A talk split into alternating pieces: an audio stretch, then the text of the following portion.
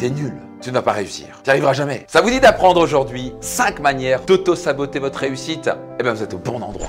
Bonjour, ici Max Puccinini. Et vous savez quoi Pour réussir, avant tout, faut savoir surtout ce qu'il ne faut pas faire. Beaucoup de choses qui sabotent votre réussite, c'est faire des erreurs ou des stupidités. Parfois, on n'a même pas conscience. On les répète sans cesse. On se rend même pas compte qu'on est en train de flinguer sa réussite. Mais je vais dire souvent, bah, vous voulez accélérer, pas vrai? Vous avez sûrement des freins à main qui sont à l'intérieur de vous, consciemment ou inconsciemment là, qui vous empêchent d'avancer. Avant que je vous parle de ces 5 manières d'auto-saboter votre réussite, rapidement, je vais partager mon histoire. Je viens de très loin. Donc, vous me voyez sur scène devant 2000, 2500 personnes. J'ai un succès très important au niveau financier. Mais croyez-moi, c'était loin de là. Ma vie est devenue littéralement magique. Et la première chose que j'ai dû apprendre, c'est arrêter de m'auto-saboter. Je viens de Strasbourg, troisième de quatre enfants. Mes parents gagnaient 1000 euros par mois. Ils ramaient financièrement. Je portais toujours des habits horribles. Et d'un coup, on est rentré dans ce magasin qui s'appelait Cyrillus, qui est loin d'être un truc luxe. Parce que j'avais plus d'habits à mettre. J'avais quoi? Quelque chose comme 6-7 ans. Ils me mettent un manteau rouge. Et ma mère, fait, oh et je vois la vendeuse qui fait, mais qu'est-ce qu'il est mignon là-dedans? Oh là là, c'est trop beau ça. Et d'un coup, ma mère se rapproche et, regarde le prix. Et là, je vois qu'elle change de visage. Genre, Max, on n'a pas l'argent pour se payer ça. Je suis désolé. Ça fendu le cœur. Des expériences comme ça qui m'ont marqué par la suite, pas seulement pour réussir au niveau financier, mais seulement de être capable de jamais dire à mes enfants, je peux pas te permettre de t'acheter ceci ou t'offrir le meilleur dans ta vie. Il y a des gros bagages, des schémas qui tournent. Maintenant, l'avantage, c'est que quelques années plus tard, on peut changer tout ça. Le cerveau n'est pas bloqué, on peut l'évoluer. C'est pour ça que les gens viennent à mes séminaires, c'est pour ça que je suis allé des séminaires et faire des formations pour changer mon câblage en quelque sorte et mes schémas. Alors, le premier moyen de vous auto-saboter, c'est de critiquer et de vous critiquer. Il n'y a rien de mieux comme recette pour saboter votre réussite, de vous critiquer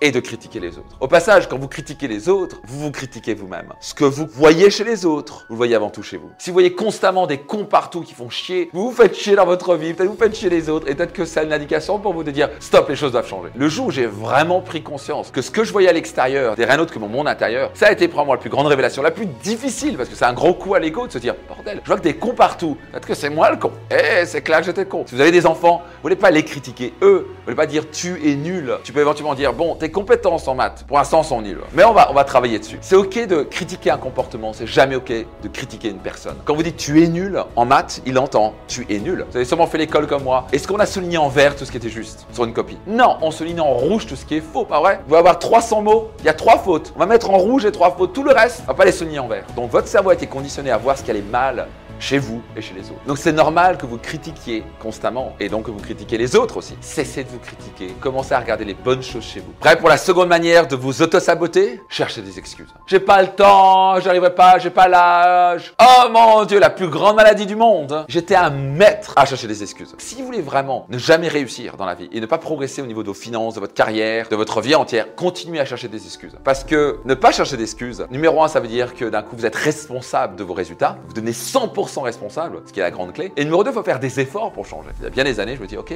mais mes finances sont à chier. Ça fait un an que je travaille comme un fou sur mon entreprise, je gagne 800 balles par mois. C'est dur. La réalité, c'est que je suis 100% responsable de mes finances. Le jour où j'ai vraiment accepté ça, et c'était très dur, j'ai pu changer mes finances. D'un coup, j'ai commencé à me prendre en main, à me former, à partir des séminaires, à lire encore plus de livres, tout ce que je pouvais. Trois ans plus tard, j'étais à 10 000 euros par mois, et sept ans plus tard, j'étais millionnaire. C'est tellement plus facile de dire, ah, c'est quoi, je le sens pas, non Les gens qui réussissent, ils se disent pas, je le sens pas. Ils se disent, je le sens pas, j'y vais quand même. C'est inconfortable, j'y vais quand même. Notez ça attentivement. La réussite se situe en dehors de votre zone de confort. Vous devez tuer vos excuses, devenir 100% responsable et faire des efforts. Sortez de votre zone de confort. Troisième manière de vous auto-saboter, brasser de l'air au lieu de manger le crapaud. Alors ça, c'est parfait pour gaspiller votre temps et pour vous dire, tu sais quoi, j'étais occupé aujourd'hui, mais il n'y a rien qui a avancé. Mon Dieu, qu'est-ce que j'étais à mettre à ça? Parce que je m'étais associé à être un homme occupé. Puis je sois occupé. Parce que souvent, quand on est occupé, on prouve aux autres qu'on est assez. On a tendance à être récompensé. Ah, il.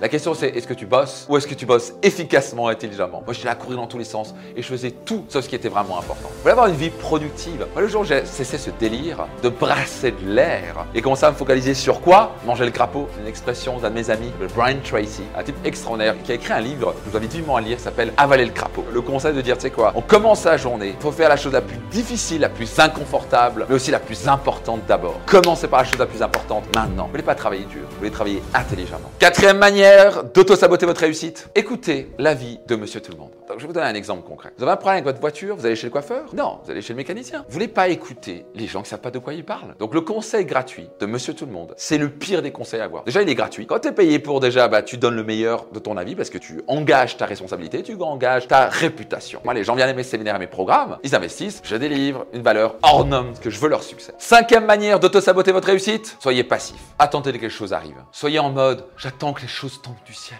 Je me repose sur la chance. Alors si vous êtes ce genre de personne-là, vous êtes en mauvaise posture, vous pouvez attendre longtemps, il n'y a rien qui va changer. Et au passage, je crois à la loi d'attraction sur le fait de dire j'attire qui je suis. Tu es quelqu'un de bienveillant, tu vas attirer des gens bienveillants autour de toi. Vous avez surtout des résultats de ce que vous faites. Le monde appartient aux gens qui passent à l'action, pas les gens qui sont passifs. Vous devez sortir de votre zone de confort. Vous voulez fuir le confort. Le confort, c'est pour les gens qui sont pas heureux, pas épanouis, qui vont jamais avoir une vie à succès. Vous voulez absolument suivre tout ce qui est inconfortable pour vous. C'est inconfortable, let's go. Vous voulez vraiment réussir? Soyez actif, passez à l'action. En quoi ça vous parle?